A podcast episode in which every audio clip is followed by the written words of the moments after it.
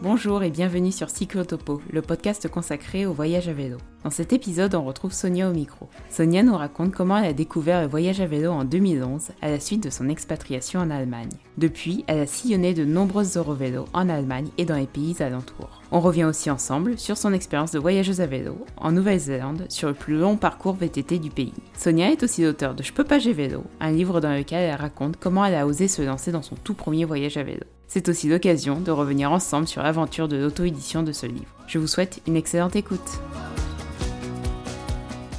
Bonjour Sonia. Bonjour Claire. Je suis ravie de t'accueillir sur Cyclotopo. Est-ce que tu pourrais te présenter pour nos auditeurs Où vis-tu Que fais-tu dans la vie Et depuis quand voyages-tu à vélo oui, alors euh, je vis en Alsace, près de Mulhouse. J'ai 34 ans. Je suis enseignante de PS euh, actuellement en collège et euh, je voyage à vélo depuis 9 années maintenant. Comment t'es venue l'envie de, voyager à vélo? Alors, euh, mon envie de voyager à vélo m'est venue euh, après avoir vécu à Fribourg, en Allemagne. Et euh, c'est grâce, en fait, à des amis allemands qui, eux, voyageaient déjà à vélo que j'ai eu l'envie aussi de, de, faire, on va dire, comme eux. Et est-ce que tu étais déjà une adepte du vélo avant, avant ton premier voyage? Pas forcément. C'est-à-dire que quand j'étais plus jeune, euh, je faisais du, vélo, du VTT, euh, notamment avec mon père ou bien des amis, mais sans vraiment être adepte. Et puis euh, après, quand j'ai vécu à, Fribourg, donc en Allemagne, j'ai vraiment utilisé beaucoup plus le vélo au profit de la voiture. Et du coup, c'est après que je m'y suis mise petit à petit et que j'ai commencé mon premier voyage à vélo. Et à partir de là, je suis devenue vraiment une adepte. Tu as de la chance en Allemagne, il y a beaucoup de pistes cyclables. C'est plus facile de débuter qu'en France. Voilà, exactement. Et avant ton tout premier voyage, est-ce qu'il y a des voyageurs qui t'ont particulièrement inspiré et aidé à te lancer euh, dans un premier voyage à vélo?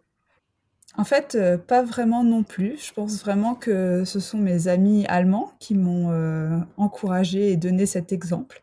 Pour eux, c'était pas vraiment quelque chose d'exceptionnel. Ils font un petit peu ça tout, le temps avec leur famille hein, depuis euh, leur jeunesse. Et je pense vraiment que c'est eux qui m'ont donné cette envie. J'avais vraiment aucune idée de voyageur en tête, en fait. Je, je savais même pas que d'autres personnes faisaient déjà ça, en fait. Donc là, on est dans les années 2010, 2012 C'est ça, exactement. J'ai vécu en Allemagne en 2010-2011 et après, je suis retournée en France. Et donc, depuis, tu as parcouru euh, de nombreuses portions de, de véloroute en Europe. Donc, euh, par exemple, Eurovélo 6, à 7, à 8, à 12, à 4. Tu en as fait tellement que je peux pas tout citer. Et quel a été ton tout premier voyage à vélo? Alors mon tout premier voyage à vélo, ça a été la portion sur l'Eurovélo 6 entre Passau en Allemagne et Vienne en Autriche, donc euh, de 360 km. Et euh, voilà, ça a été vraiment une révélation pour moi. Et en quoi ça a été une révélation? Qu'est-ce qui t'a plu dans, dans ce voyage?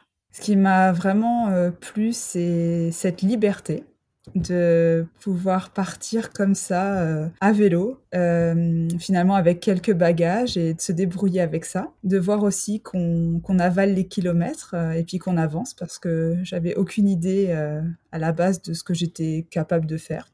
donc voilà, et j'ai réalisé qu'en fait j'avançais bien et je pouvais rouler pas mal de kilomètres. Donc ça c'était agréable. Et puis il y avait aussi cette, ce rapport à la, au temps complètement différent, un temps euh, beaucoup plus lent euh, et vécu vraiment de façon intensive. Et ça, ça m'a, énormément plu en fait. Et tu es partie euh, toute seule ou accompagnée pour, pour ce premier voyage? Alors, je suis partie accompagnée d'une de mes meilleures amies qui s'appelle Claire aussi et qui m'a suivie, on va dire, dans l'aventure comme ça. Donc ça, c'était aussi génial parce que on a démarré, on va dire, un petit peu, disons pour elle, à l'arrache, hein, parce qu'elle avait même pas de vélo. Donc voilà, elle m'a dit ok, ok, j'achète un vélo demain et puis on y va. C'est parti. ça c'était vraiment génial et c'est comme ça qu'on s'est lancé. Et, depuis, en fait, c'est vraiment euh, notre rendez-vous de l'année euh, de partir à vélo euh, ensemble. Coup, à peu près tous les ans, vous faites un, voyage toutes les deux à vélo. Voilà, c'est ça. tous les étés, depuis 2012, on a, on a fait un voyage à vélo toutes les deux. C'est pour ça que vous sillonnez les Eurovélos en Allemagne et, et dans les pays alentours. Oui, voilà, euh, l'Allemagne, euh, ça nous plaît bien comme destination. Bon, déjà, je vis en Alsace, donc forcément, euh, c'est assez facile d'accès. Et puis, on aime toutes les deux beaucoup l'allemand. Donc voilà, on associe les deux, on va dire. Et puis aussi, il faut dire qu'on se sent vraiment bien et en sécurité dans ces pays-là, en fait, à vélo. Au niveau des infrastructures cyclables ou en ce qui concerne la sécurité? Tout à fait, c'est plutôt les infrastructures euh, cyclables euh, qui nous plaisent vraiment. On n'a pas trop à se poser de questions, c'est très bien balisé. C'est vraiment agréable en fait. On a juste à rouler et à profiter. Et j'ai vu sur ton blog du coup que concernant l'Allemagne, tu as fait les Eurovélo 6, 7, 12 et 4, je crois. Quel itinéraire t'a le plus marqué euh, en Allemagne? Alors en Allemagne, totalement en Allemagne, il y a un itinéraire qui était vraiment bien, c'était entre Hambourg euh, et Zult. Donc Zult, c'est une petite île euh, de la mer euh, du Nord. Et voilà, c'était vraiment un, petit voyage très sympa parce que bah, déjà, il y a des jolies villes sur le chemin à visiter, comme Hambourg, qui est le point de départ. Et puis, il y a aussi pas mal de possibilités de se baigner. Donc ça, c'est quelque chose qu'on aime particulièrement puisqu'on part souvent en été. Et c'est agréable de pouvoir se rafraîchir une fois de temps en temps. Et puis, voilà, ensuite, on arrive sur une île, en fait. Ça, c'est le, c'était l'objectif. Et c'est vrai que bah, c'est hyper sympa de pouvoir se poser sur une île. Il y a une ambiance un peu particulière, euh, vraiment de vacances en plus. Et puis cette île, en fait, euh, elle, est, assez prisée hein, des Allemands. Et puis surtout, moi, elle me rappelait euh, des, romans que j'ai déjà lus, en fait. il y a un côté aussi un peu mythique. Niveau matériel, pour ton premier voyage à vélo, tu as dû acheter ton vélo, tu es parti avec un vélo que tu avais déjà des sacoches que tu avais déjà ou tu as investi un, petit peu? Euh, j'ai investi. Quand j'ai vécu en Allemagne, euh, j'avais un vélo euh, tout pourri, un vélo hollandais acheté au troc de Lille, donc pour pour pas cher. Et bon, c'était catastrophique de rouler avec ça. Donc, à mon retour en France, j'ai réfléchi et j'ai eu envie d'acheter un vélo correct, on va dire. Donc, j'ai acheté un vélo que j'ai acheté en Allemagne d'ailleurs, pour pas trop cher non plus. Et euh, j'ai acheté des sacoches, par contre directement des, des bonnes sacoches euh, Hortlib. Et d'ailleurs, j'ai toujours ces sacoches. Donc, euh, comme quoi, ça valait le coup d'investir. Mon vélo, je l'ai plus malheureusement parce que je me le suis fait voler il y a quelques années. Voilà. Toi aussi Oui. Et au niveau émotionnel, c'était compliqué de voir mon vélo voler parce que c'était mon premier vélo avec lequel j'ai sillonné beaucoup d'Eurovélo. Donc, j'en étais très contente et ça me suffisait amplement. Mais voilà, c'était la fin d'une aventure et le début d'une autre, puisque évidemment, euh, j'ai retrouvé un autre vélo euh, encore euh, plus sophistiqué, et donc ça me va bien aussi maintenant. Et tu t'es fait voler dans la vie quotidienne ou en voyage?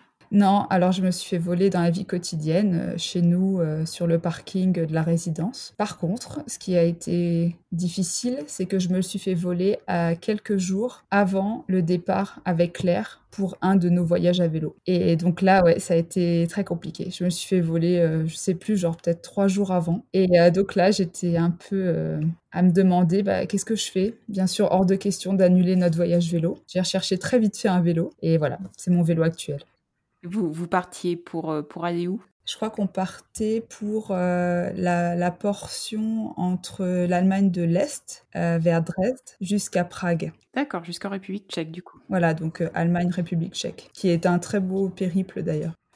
J'ai vécu un petit peu en République tchèque et c'est comment de faire du vélo à Prague? Je me imagine pas trop. À Prague même, c'était un petit peu compliqué. Euh, il y a beaucoup de monde, euh, les voitures roulent un peu n'importe comment et il y a beaucoup de touristes. Mais euh, écoute, on s'en est sorti, on va dire, comme d'habitude. On arrive toujours à s'en sortir. On a pas mal utilisé le vélo parce que c'était quand même pratique d'un site à l'autre. Et puis Prague, bah voilà, il y a, la ville est aussi en hauteur pour certaines curiosités. Donc c'était bien pratique, mais c'est vrai qu'il y a plusieurs fois où on a tout simplement posé le vélo, on l'a accroché et puis on s'est baladé notamment sur le, le là connu. Euh, là, c'était presque impossible de passer à vélo, trop compliqué. Et quand vous êtes dans des grandes villes comme ça, comment faites-vous pour les vélos? Vous prenez un hébergement spécifique?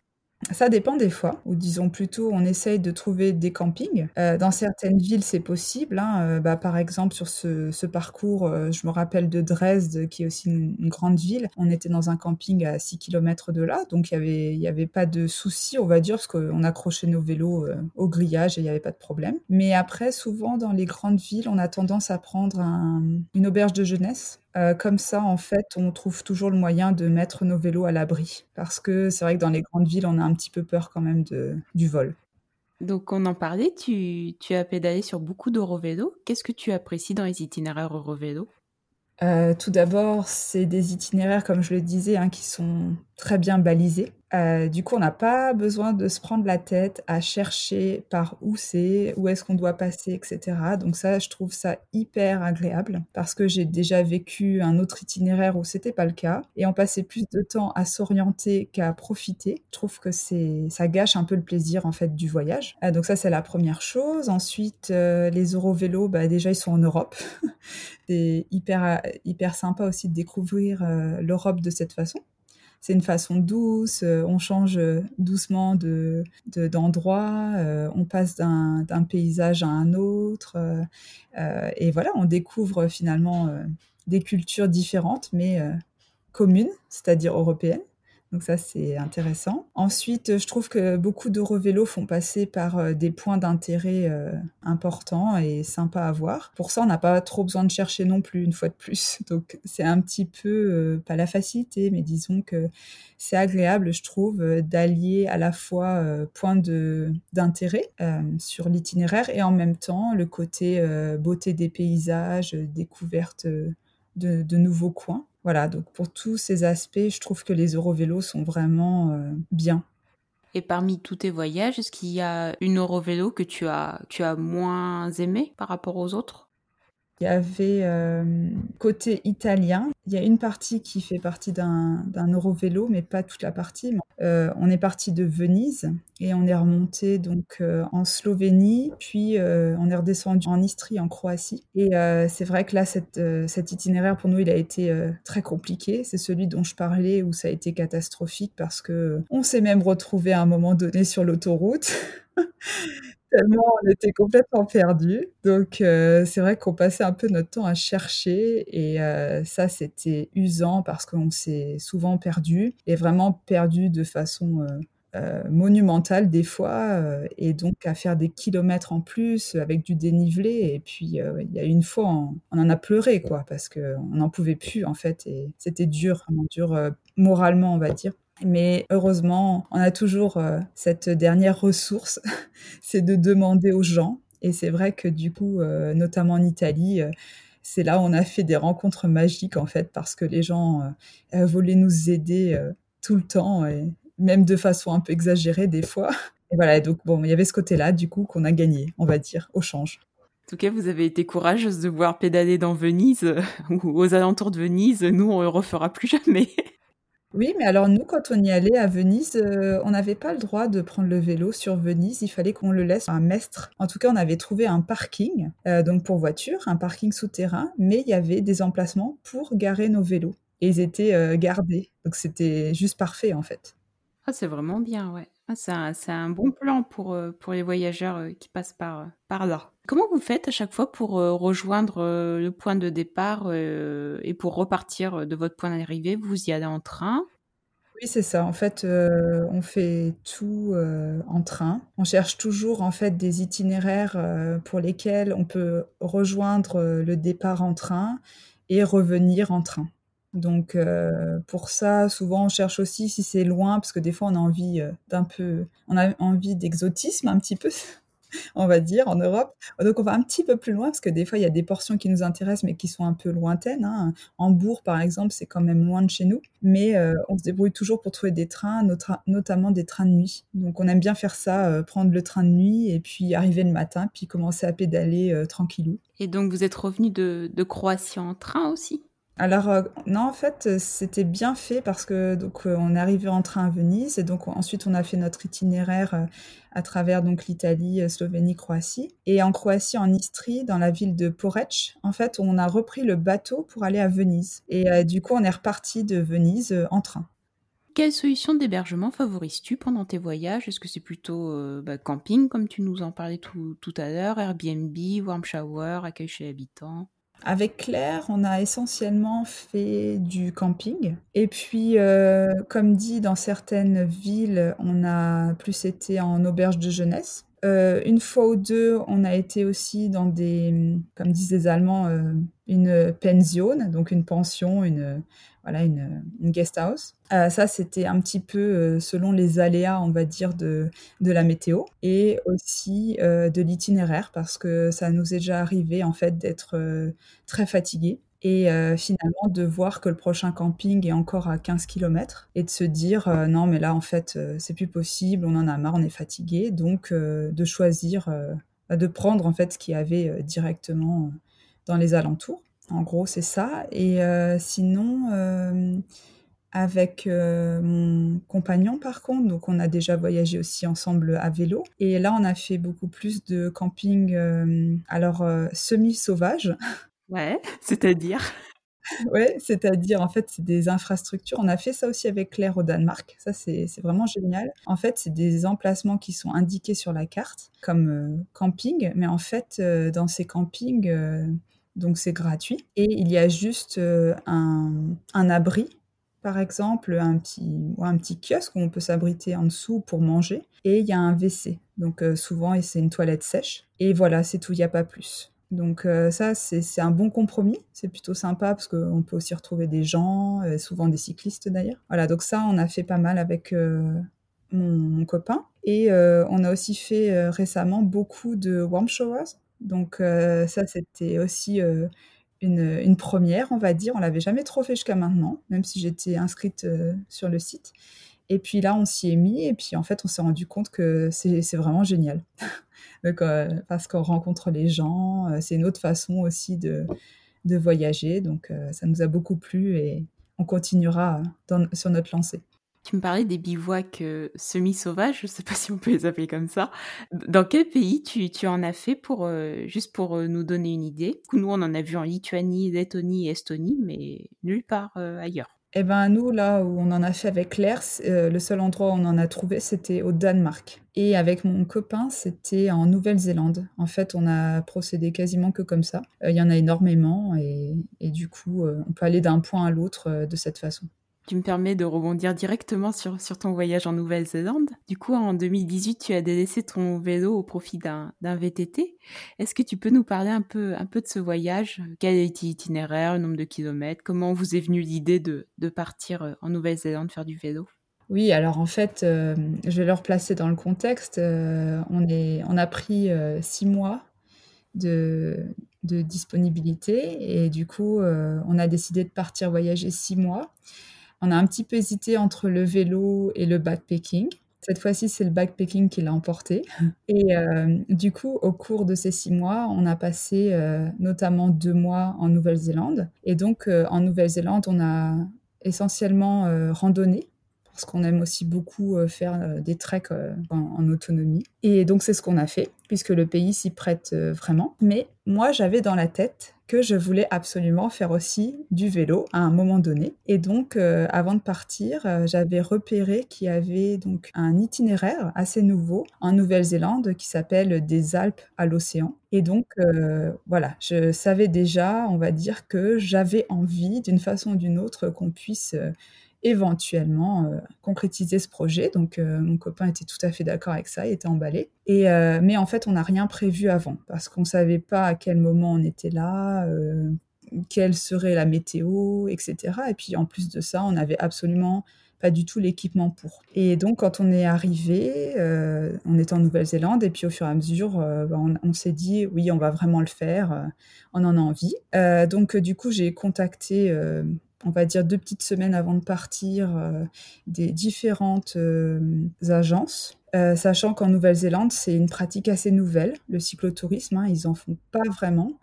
Et bah voilà, toutes les agences sur lesquelles je suis tombée, ou du moins les loueurs de cycles, c'était pour louer, mais pour aussi transporter les bagages, en fait, comme ça se fait déjà en Europe.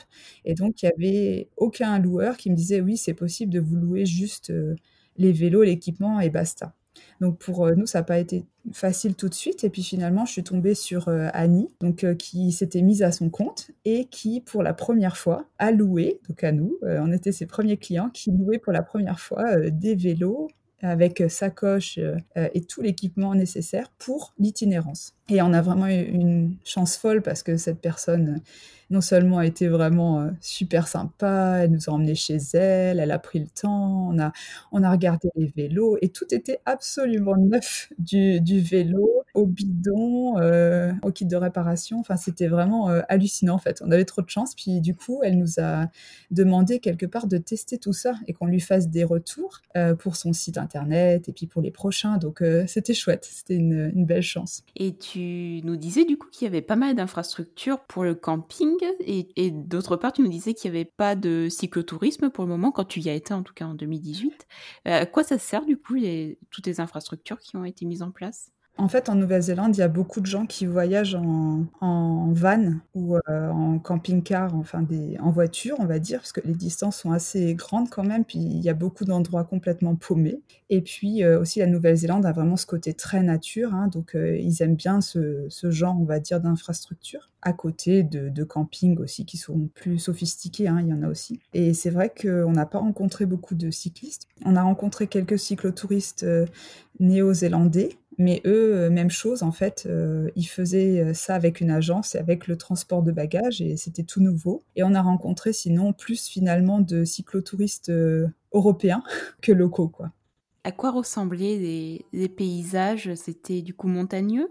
Oui, alors justement, ça c'est intéressant parce que donc, quand on a loué les vélos, nous on a dit voilà, on aimerait des vélos de trek, des vélos adaptés au cyclotourisme. Et puis en fait, on s'est retrouvé avec des VTT tout neufs. Bon, OK et on s'est dit: «Bah, vous avez pas autre chose?» «Bah, non, non, euh, vous non, vous avez besoin d'un VTT». Bon, d'accord, bizarre. Puis finalement, après, on a vite compris pourquoi on avait besoin de VTT. C'était indispensable parce que franchement, euh, en fait, euh, les revêtements étaient quand même parfois compliqués, ils étaient très caillouteux, enfin, on était vraiment en mode VTT quand même, hein. avec, alors voilà, c'était pas non plus un dénivelé incroyable, mais quand même, euh, par rapport aux Eurovélos qu'on connaît ici, euh, ou que du moins j'ai déjà pratiqué, euh, ça n'avait rien à voir. C'est vrai que c'était quand même assez vallonné et, il fallait être prêt psychologiquement à faire des efforts, on va dire. C'était pas du tout plat, mais ça faisait aussi bien sûr le charme de l'itinéraire, c'est-à-dire que on est passé par des paysages juste incroyables et, grandioses. et c'est vrai que ça, je pense que le VTT l'a permis on va dire. Et donc toi qui as l'habitude de voyager avec un, vélo de randonnée, comme on pourrait l'appeler, et du coup avec un VTT, quelles sont les différences que, tu notes euh, entre l'un et l'autre, et est-ce que tu préfères euh, l'un des deux? Alors en fait, euh, le VTT, comme je disais, il permet de passer par plus d'endroits, on va dire, ou des endroits plus variés en termes de revêtement, hein, puisque c'est vrai que c'était agréable comme sensation de se dire, bon, bah là, on est en train de grimper sur, sur des cailloux, bah finalement, ça passe. Il n'y a pas de problème. Alors qu'avec un vélo, euh, mon vélo habituel, euh, ça aurait été vraiment compliqué. J'aurais sûrement crevé. Euh, et puis ça fatigue. Hein. Au niveau rendement, ça n'aurait pas du tout été la même chose. Donc là, c'est le côté vraiment positif, je trouve, du VTT. le côté positif aussi, c'est que ben on s'enfonce un peu plus, je trouve, justement, dans cette nature un peu plus sauvage. Voilà. après, l'inconvénient, je trouve, c'est que hum, le chargement va peut-être aussi euh, jouer, hein. c'est-à-dire qu'en VTT, on va ressentir euh, plus vite qu'on est plus ou moins chargé, parce que le dénivelé euh, jouait aussi en la défaveur, on va dire, du chargement. Bon, nous, en Nouvelle-Zélande, c'était pas trop un problème, parce que comme on avait des affaires pour six mois, pour tous les temps, on n'avait pas grand-chose avec nous. J'avais même pas de cuissard, j'avais même pas des vraies baskets. Bon, donc voilà, on avait un t-shirt et puis basta. Donc c'est vrai que c'était pas un gros problème, mais en temps normal, peut-être que ça, ça poserait un peu plus de problèmes, je dirais. Globalement, c'est vrai que je préfère quand même euh, le vélo euh, un peu plus euh, tranquille quand il s'agit de voyage avec sacoche. Après, le VTT en soi, j'aime beaucoup. Et d'ailleurs, depuis ce voyage, bah là, on, était aujourd'hui justement en train de faire du VTT. Et à chaque fois, à chaque fois, je me dis, j'ai vraiment progressé grâce à ce voyage aussi en VTT plus sacoche en fait. J'ai beaucoup plus confiance, j'ose beaucoup plus parce que c'est vrai qu'être en VTT avec des sacoches dans des chemins un petit peu plus techniques, euh, au début, c'est pas rassurant. Et puis finalement, au fur et à mesure, on apprend, on apprend beaucoup, je trouve. Encore plus qu'à vélo classique, finalement, euh, sur, sur des eurovélos vélos assez faciles et, et roulantes. Quoi. on appelle ça voyage à vélo tout pareil, mais c'est quand même deux choses assez, assez différentes d'être sur une Eurovélo sur route, tout simplement, et être sur des chemins caillouteux et vallonnés et autres. Et puis en Nouvelle-Zélande aussi, ce qu'il faut dire, ce qui, ce qui n'est pas négligeable aussi, c'est qu'on a eu relativement de la chance avec le temps, mais parfois on a eu du vent. Le vent était vraiment très très compliqué à gérer. il, nous a, il nous a beaucoup freiné. Mais euh, ça, c'est aussi euh, un aléa de la Nouvelle-Zélande qui est connu d'ailleurs. Et donc ça, c'était quand même difficile euh, à gérer. Mais en VTT, je trouve qu'on va moins moins vite ou on avance moins vite. Donc je trouve que c'est un peu moins perturbant que quand on est sur route. En fait, euh, on veut tracer, puis là on se rend vraiment compte du vent et de la prise au vent. Et encore une chose en VTT aussi, la chose qui était étrange au début, c'est qu'on se disait oh là là, bah, on n'avance pas, on fait pas beaucoup de kilomètres en fait. Et, euh, et en fait au début c'était un petit peu déconcertant parce qu'on se disait bah quand même, on a l'impression qu'on est crevé en fait. et on a fait que 50 euh, km on va dire. En VTT bien sûr on a pas cette sensation, je trouve qu'on avale des kilomètres comme sur des véloroutes euh, que je pratique d'habitude. Est-ce que c'était 100% chemin ou est-ce qu'il y avait euh, quand même de la route euh, pour vous reposer à un moment donné ou c'était uniquement du chemin non, c'est un bon mélange quand même. En fait, il y avait aussi de la route, euh, il y avait des chemins euh, super agréables aussi euh, dans les bois, faciles, hein, très faciles. Il y avait bah, des chemins très caillouteux, mais, mais en fait, ce qu'il faut dire aussi, c'est que ça va s'améliorer au fur et à mesure parce qu'en fait, ces chemins très très caillouteux qu'il y avait parfois, on a vu qu'ils annonçaient en fait qu'ils allaient faire les travaux nécessaires pour euh, faciliter en fait le revêtement. Je pense que c'est vraiment en cours de construction et ils misent beaucoup là-dessus en fait pour développer le cyclotourisme. Après, il y avait encore une autre chose aussi qui était pas du tout adaptée, c'était catastrophique. C'était euh, les portiques. En fait, il y avait des portiques très régulièrement, des espèces de portiques qu'il fallait passer à vélo, mais qui étaient impossibles à passer, encore moins avec des sacoches. Et du coup, la seule solution, en gros, c'était de porter le vélo à moins de démonter à chaque fois les sacoches et tout. Et euh, bah ça, ça a été vraiment pénible parce que bah, on s'est fait les bras. Mais euh, moi, par exemple, je pouvais pas porter parce que euh, je me suis fait une grosse entorse trois jours avant le départ à vélo, qui allait sûrement compromettre le vélo, mais j'ai pas voulu lâcher et, je me suis dit non, mais je veux quand même y aller. Et du coup, bah pour moi, c'était impossible de porter. Je pouvais pas m'appuyer sur ma cheville en fait. Donc à vélo, c'était pas un problème de rouler, mais mais ce genre de, manipulation, j'y arrivais pas. Et euh, c'est vrai que ça, c'était euh, quelque chose de très étrange. On se rendait compte que ceux qui construisaient l'itinéraire n'étaient pas tout à fait au point sur le cyclotourisme. Heureusement que tu avais ton compagnon pour, pour porter les vélos. C'est ça. Et c'était vraiment un itinéraire euh, perdu en pleine campagne, on va dire, où il y avait des points de ravitaillement assez, assez fréquemment? Comment vous êtes organisé pour la nourriture?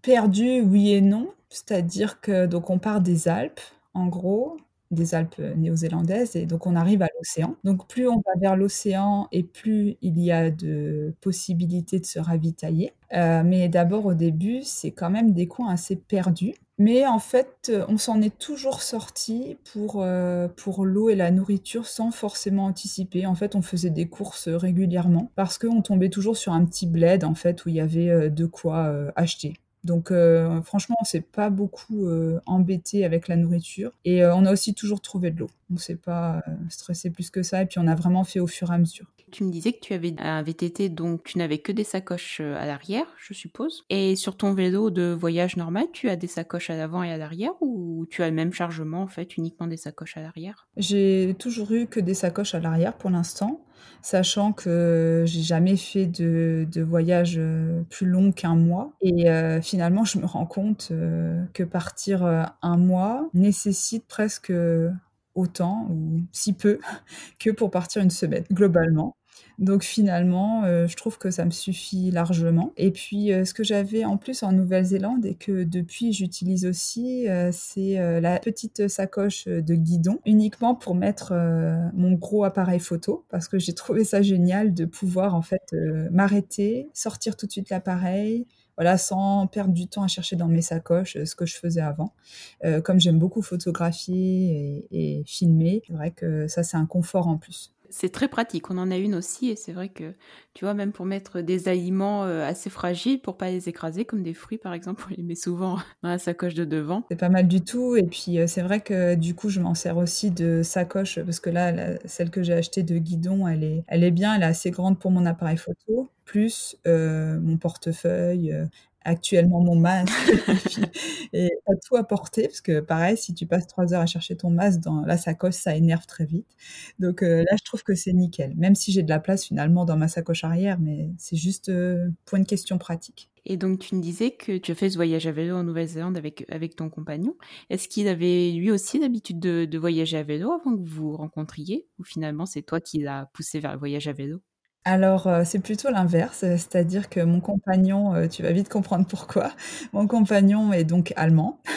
On s'est rencontrés à Fribourg et en fait, euh, pour lui, c'était marrant de voir que, moi, euh, j'ai été saisie de, cette envie de partir à vélo et que pour moi, c'était un truc de fou, en fait. La première fois que je suis partie, mon premier voyage à vélo, c'était waouh, quoi, je vais vivre une aventure de dingue. Et lui, il me disait, oui, bon, c'est pas non plus un truc incroyable, quoi. Et, euh, du coup, lui, il a toujours pratiqué, en fait, euh, le voyage à vélo déjà depuis l'enfance avec ses parents, comme, comme je disais, hein, pour beaucoup d'Allemands. il a toujours aimé ça aussi, finalement mais, ce qui est marrant, c'est qu'on n'a jamais vraiment voyagé ensemble. Ça fait seulement depuis euh, quelques années qu'on le fait tous les deux parce qu'en fait, on a, on a pris cette petite habitude rigolote que finalement, chaque été, moi, je pars avec Claire de mon côté et lui il part avec son meilleur ami de son côté. Donc en fait, on fait pas du tout les mêmes itinéraires, hein, et puis chacun fait son voyage à vélo, mais eux ils sont entre mecs, nous on est entre nanas, et ça nous va très bien comme ça en fait. Et euh, bah voilà, on a commencé avec la Nouvelle-Zélande, on s'est dit oh bah tiens, on va le faire euh, ensemble cette fois-ci puisque on voyageait ensemble. Et puis euh, cet été là, on s'est dit bah allez c'est parti, on part tous les deux un mois en France. Donc donc voilà, c'est comme ça que ça s'est passé. Et justement, pour rebondir sur cet été, est-ce que tu peux nous parler un peu de, ton voyage cet été? Ça a été ton plus long voyage, il me semble? Oui, c'est ça, voilà. Donc, euh, c'est vrai que d'habitude, euh, on, se prend euh, moins de temps, on va dire, chaque été, parce qu'on fait plein d'autres choses, on va dire. On voyage aussi autrement, donc comme je disais, à pied. et donc, pour ça, ça, ça, prend encore plus de temps, on va dire. Donc, on donnait plus de temps à ça. Euh, et cet été, euh, on s'est dit, bon, euh, qu'est-ce qu'on fait? Donc, c'est vrai qu'on avait dans la tête qu'on aimerait partir plus longtemps à vélo, notamment six mois, si on peut à nouveau avoir six mois de libre par nos employeurs. Mais on s'est dit, bon, bah, cet été, on a déjà un mois en commun, ça peut déjà être pas mal. Et ça sera déjà aussi une première expérience plus longue, on va dire, ensemble. Et ben, avec la situation sanitaire, on s'est aussi dit que finalement, ça tombait sous le sens de partir euh, en France ou en Allemagne, mais on a penché un peu plus sur la France parce qu'en fait, euh, on s'est rendu compte qu'on va jamais en France pour le vélo, parce que bah, finalement, on a des a priori. Et on s'est dit, bah tiens, Allez, c'est l'occasion, on part. En plus, ce qui est génial, c'est qu'on peut partir directement de chez nous, puisqu'on vit euh, juste à côté de l'Eurovélo 6. Et ça, c'était euh, quelque chose d'assez sympa, euh, de se dire, hop, on part de chez nous, et puis on part sur un itinéraire, en fait, qu'on connaît en partie au début. Et puis, le fait de rejoindre l'Atlantique, on trouvait que c'était aussi un but sympa. Voilà, donc c'est comme ça qu'on s'est dit, et, et ben voilà, on part. On part un mois ensemble.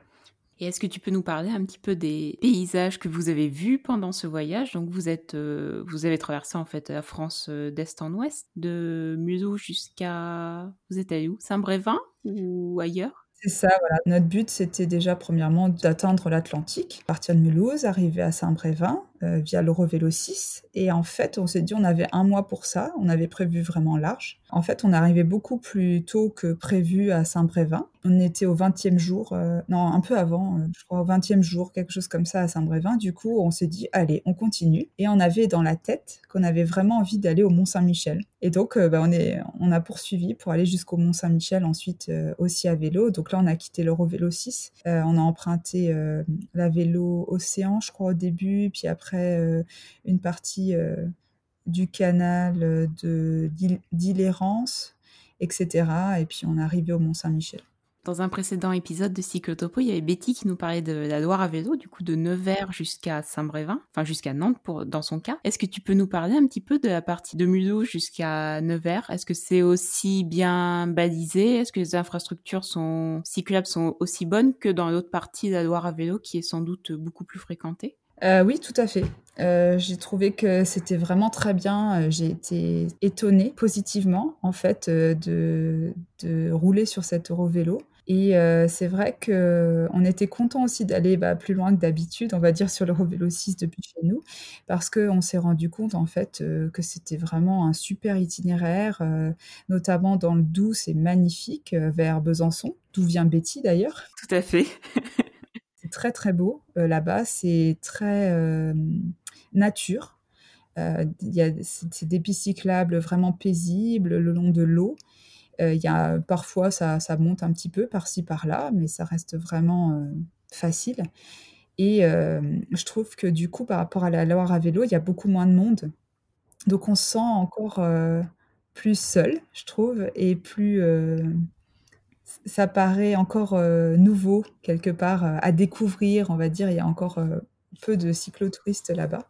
Donc voilà, ça c'est très positif et je trouve que l'Eurovélo, elle était vraiment très bonne aussi déjà sur cette partie.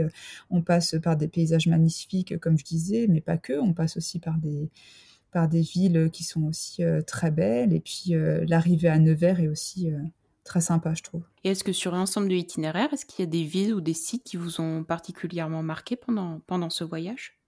Oui, alors il y a pas mal de villes qui sont très jolies. Euh, j'ai beaucoup aimé euh, la citadelle déjà de Besançon. D'accord. Euh, on reparle de Besançon, mais c'est vrai que c'est très joli. Il y a une super vue d'ensemble. et puis historiquement, c'est aussi une partie importante liée à Vauban, hein, qui a fait beaucoup de choses justement dans, le Grand Est. Donc ça, c'est intéressant. Ensuite, euh, il y a l'arrivée euh, sur Dole que j'ai trouvé vraiment magique euh, parce qu'il y a toute cette allée d'arbres gigantesques, c'est magnifique. Et Dole aussi, c'est très joli. C'est vrai qu'on m'en parlait. Il y a beaucoup de monde qui me disait ah c'est beau. Et j'y avais jamais vraiment été, alors que c'est pas si loin de ça que ça de chez nous. Et je trouve que c'était une chouette ville. Et puis ensuite, en avançant, euh, il y a aussi Nevers, hein, j'en ai déjà parlé, mais Nevers, ça m'a beaucoup plu. Je trouve que c'est une très jolie euh, petite ville, euh, c'est pavé, le centre-ville est vraiment agréable, et puis il y a aussi, d'un point de vue historique, beaucoup de choses à voir. Et puis le jour où on y était, il y avait Nevers-Plage, et ça, c'était vraiment juste génial. En fait, on est tombé sur un super concert au bord de la plage, là justement, qu'ils avaient mis en place, et ça, c'était vraiment un beau moment aussi. Et donc après, euh, sur l'itinéraire, donc on n'est plus sur la Loire à vélo là, euh, ce que j'ai bien aimé aussi, c'est notre arrivée, euh, royale Ah ouais? sur, Chambord. Alors royal, c'est juste dans ma tête, hein. C'était juste génial d'arriver à vélo, au château de Chambord. Je sais pas pourquoi, ça m'a fait quelque chose. C'était le premier château qu'on voyait, que je connaissais déjà. Euh, parce que j'étais venue avec mes parents euh, il y a un bout de temps. Hein. Mais là, d'arriver à vélo, j'ai trouvé ça euh, juste impressionnant en fait. Il y avait une autre dimension. Je sais pas, c'est comme si on avait mérité de voir ce château en fait. Et donc on arrive par les bois comme ça, et puis là, pouf, on tombe sur le château. Enfin, je trouvais que c'était juste génial. Donc ça, j'ai bien retenu, j'ai beaucoup aimé. Dans les châteaux, il y avait aussi Chenonceau que j'ai aimé parce que c'est le château des dames et je trouvais que c'était hyper intéressant euh, de s'intéresser de plus près euh, à l'histoire de ce château. Et puis euh, plus loin, on a eu aussi Nantes, qui a été pour nous une ville étape. On est resté plusieurs jours chez des, chez des, des hôtes warm showers, qui été super sympa. Et, et, donc on en a profité pour bien visiter. Et on était étonnamment surpris euh, par cette ville qui fait plein de choses euh, créatives et on s'y sent bien, je trouve. Même s'il faisait moche, ben on s'y sentait bien. Mais en tout cas, le Mont-Saint-Michel, c'est pareil. En fait, moi, j'y avais jamais été. Le comble, parce que mon copain, lui, avait déjà été trois fois, alors qu'il est allemand, moi je suis française, mais bon.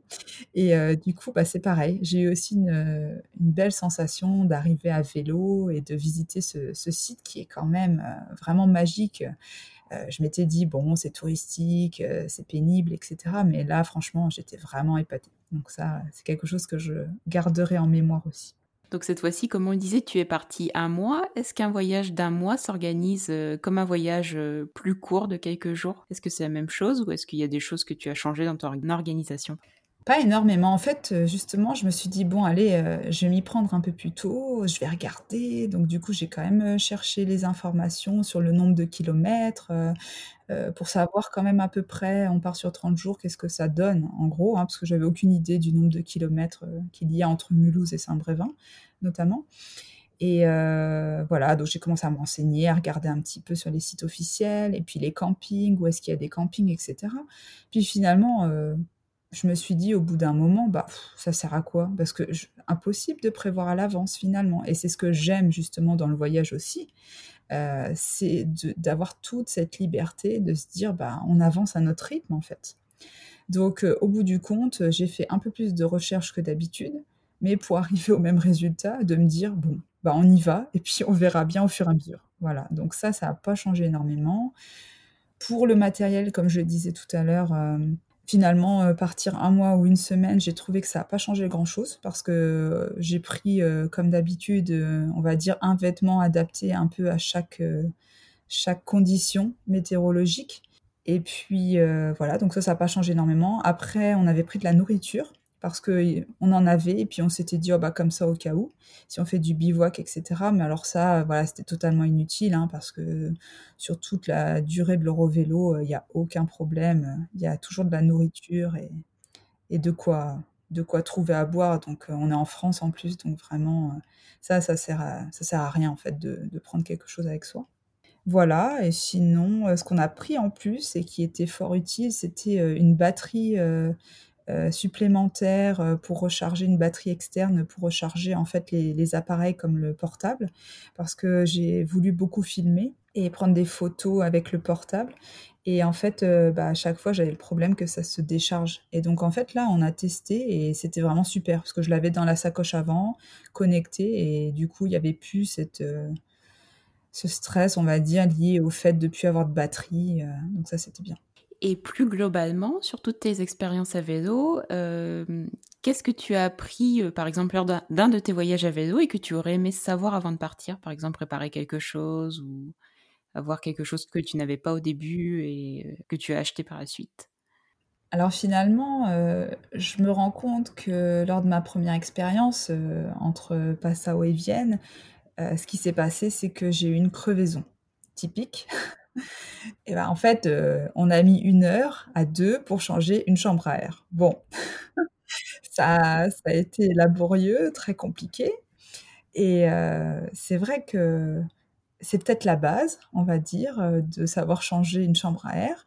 Et en fait, je m'y étais un petit peu initiée, on va dire, mais de façon plutôt théorique, c'est-à-dire qu'un copain m'avait montré comment faire avant de partir.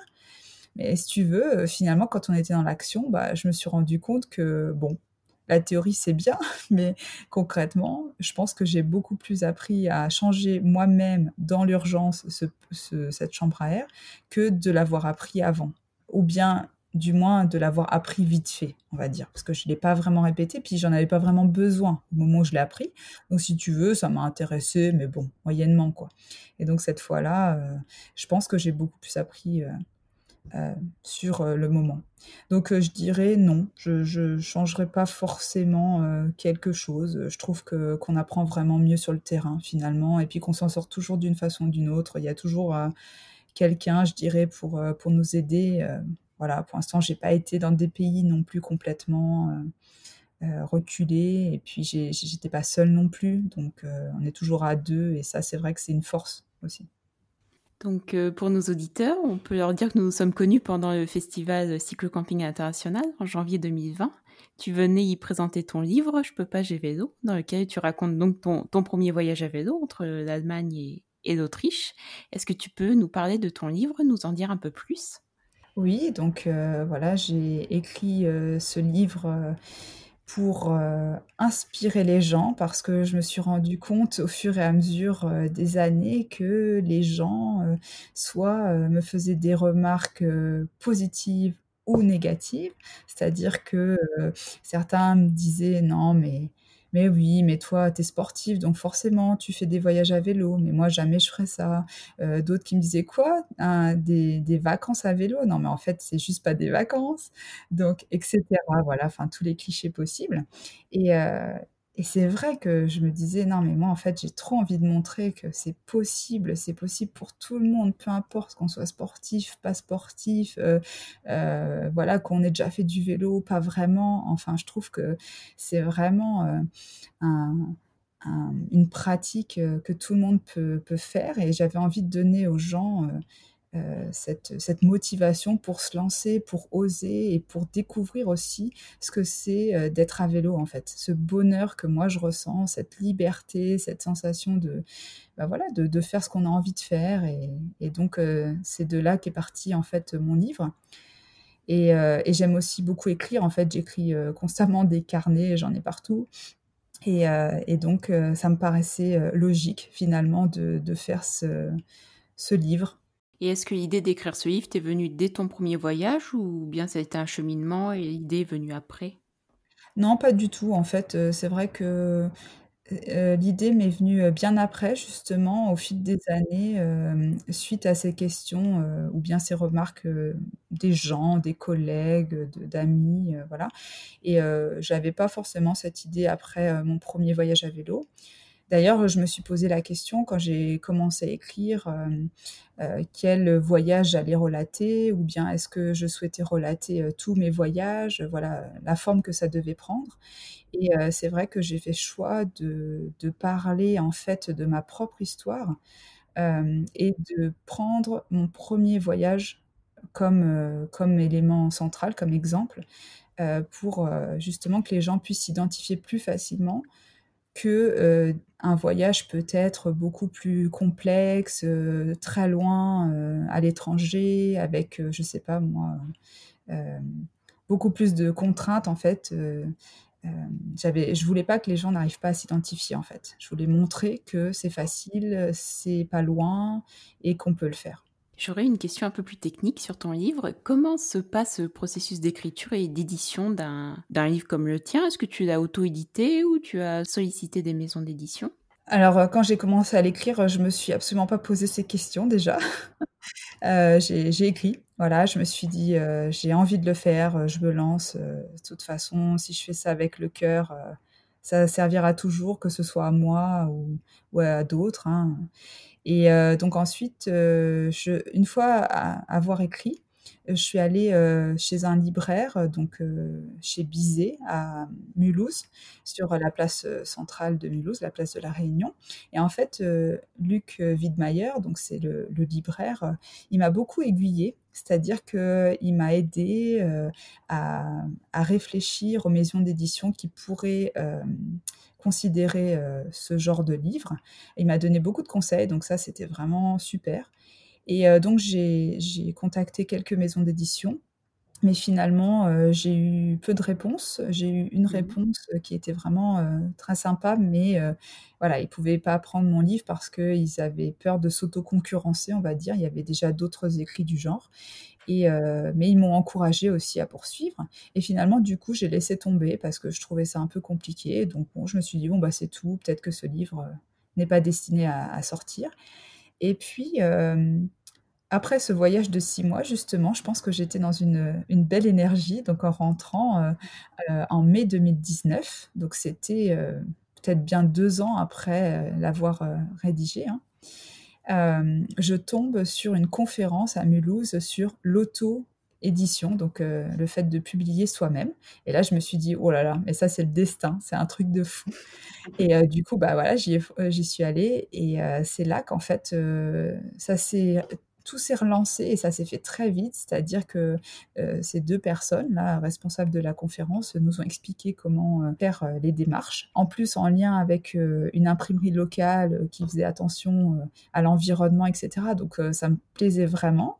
Et ils nous ont présenté évidemment aussi tous les avantages de l'auto-édition. Donc du coup, je me suis lancée. Je me suis dit, bah voilà, c'est simple. Je vais faire mon petit bout de chemin toute seule. Je vais pas m'embêter et je vais le faire. Je l'ai fait et j'ai décidé d'imprimer des livres et puis donc ensuite de démarcher dans les librairies, notamment cette fameuse librairie à Mulhouse. Donc le libraire m'a suivi, m'a vraiment aussi encouragé, il m'a pris des livres en dépôt-vente, donc génial. Et puis il n'y a pas eu que lui, hein, c'est-à-dire que je suis allée plutôt dans le Grand Est, hein, parce que j'ai tout fait toute seule. Hein, c'est l'inconvénient de l'auto-édition. C'est-à-dire que je suis allée dans chaque euh, euh, magasin de cycle, dans chaque librairie indépendante, euh, pour bah, voilà, en faire la promotion. Et c'est vrai qu'on m'a accueilli vraiment de façon hyper positive. Et ça, j'étais déjà aux anges, on va dire. J'étais déjà heureuse voilà, qu'on me soutienne dans cette démarche. Donc ça s'est fait comme ça. Et du coup, mon livre a été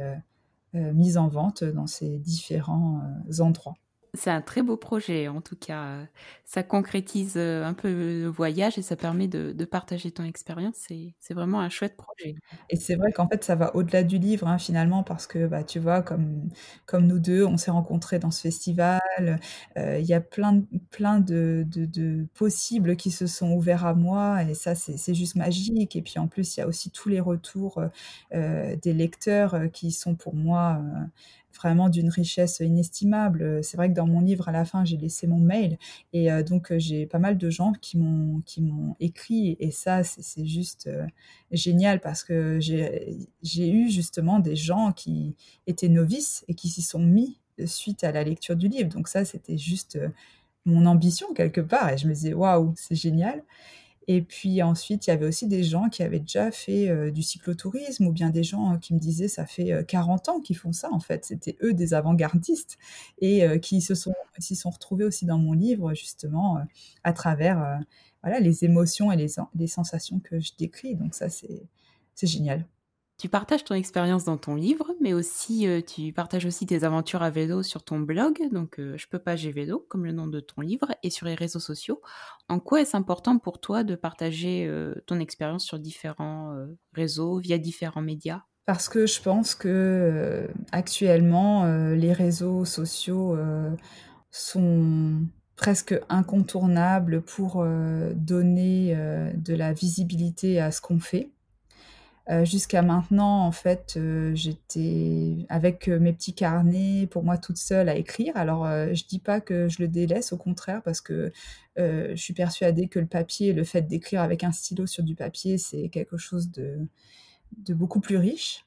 Mais évidemment, la transmission et la diffusion est, compliquée, hein, même si des fois je passe mes carnets de bord à, à des connaissances, voilà.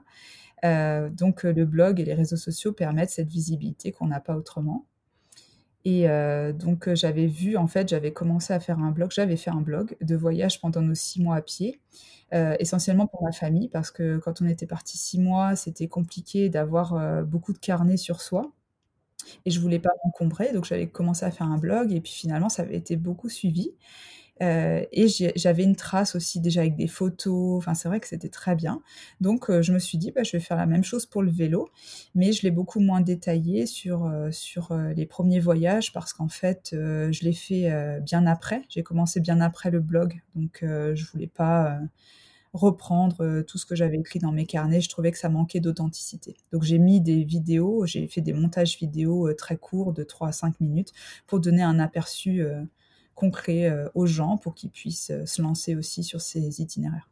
Oui, tout à fait. J'ai regardé tes vidéos, elles sont chouettes et euh, ouais, ça permet d'avoir bah, justement, comme tu dis, une bonne idée de, l'itinéraire et puis et puis non, c'est super sympa à voir. Et puis il y a beaucoup d'images aussi, donc ça c'est pas mal aussi. Oui, c'est ça. C'est vrai que j'aime bien euh, photographier et je trouve que souvent les images parlent d'elles-mêmes. Après, pour les infos pratiques, j'ai beaucoup détaillé pour euh, le mois en France, justement, puisque je l'ai fait en direct. Euh, j'ai donné beaucoup d'infos pratiques. Mais je me suis dit, pour les autres voyages, de toute façon, c'est pas grave. les gens peuvent me contacter et puis à ce moment-là, j'ai tous les détails en fait sur mes carnets, donc je peux faire au cas par cas et, et aider les gens en fait qui en ont besoin.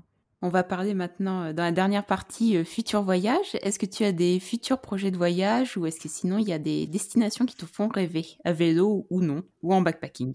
On espère pouvoir reprendre un temps sabbatique pour partir plus longuement, donc dans l'idéal six mois à vélo. Euh, ce qu'on a pensé pour l'instant, mais c'est très flou, hein, de toute façon, vu la situation pour l'instant, c'est en stand-by. Mais euh, ça serait euh, cette fois-ci de partir de chez nous, de Mulhouse, et puis poursuivre l'Eurovélo, mais dans direction Constanta, justement, pour, faire tout l'itinéraire, sachant qu'on a fait certaines petites parties déjà, mais là, partir dans l'autre sens, en fait, pour faire l'Eurovélo de A à Z. Donc ça, ce serait une première idée. Après, à vélo, ce qu'on aimerait aussi, c'est euh, partir vers la Scandinavie, parce que euh, on aime beaucoup euh, la Scandinavie. On a beaucoup voyagé à pied là-bas. en décembre l'année dernière, on était aussi en Suède chez des amis, et c'est vrai que on aime bien être dans ces lieux assez assez agréables, assez nature. Et du coup, on s'est dit que ça serait sympa aussi de faire une boucle vers la Scandinavie. Donc voilà, ça c'est nos idées pour l'instant. Et à pied, on aimerait bien faire une traversée euh, des Alpes euh, aussi sur quelques mois, mais à voir. C'est des gros projets, donc voilà. Entre-temps, il y en aura des plus petits. Hein. On a toujours des idées. On n'est jamais à court d'idées.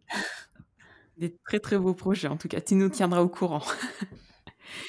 Et enfin, j'ai une toute dernière question. Quel conseil souhaiterais-tu donner à des personnes qui souhaitent se lancer dans un premier voyage à vélo?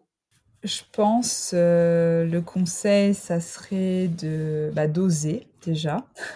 C'est ce que je dis beaucoup aussi dans mon livre, hein. oser se lancer sans trop se prendre la tête, parce que je pense qu'il y a beaucoup de gens en fait qui veulent tout prévoir à l'avance. Alors ça aide certains hein, de prévoir toutes les étapes, tous les hébergements et compagnie, mais euh, moi je pense que tout se fait au fur et à mesure du voyage et que en fait il n'y a pas besoin d'anticiper tant que ça si on part sur une Eurovélo, euh, notamment en France.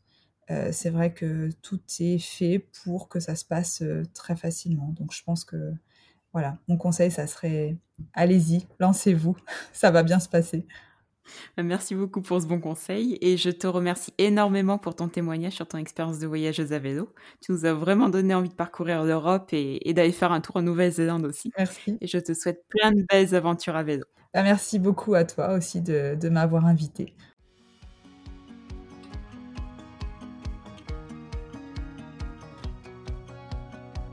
Et voilà pour cet épisode, j'espère qu'il vous a plu. On se retrouve dans deux semaines pour un nouveau portrait de voyageur. Ciao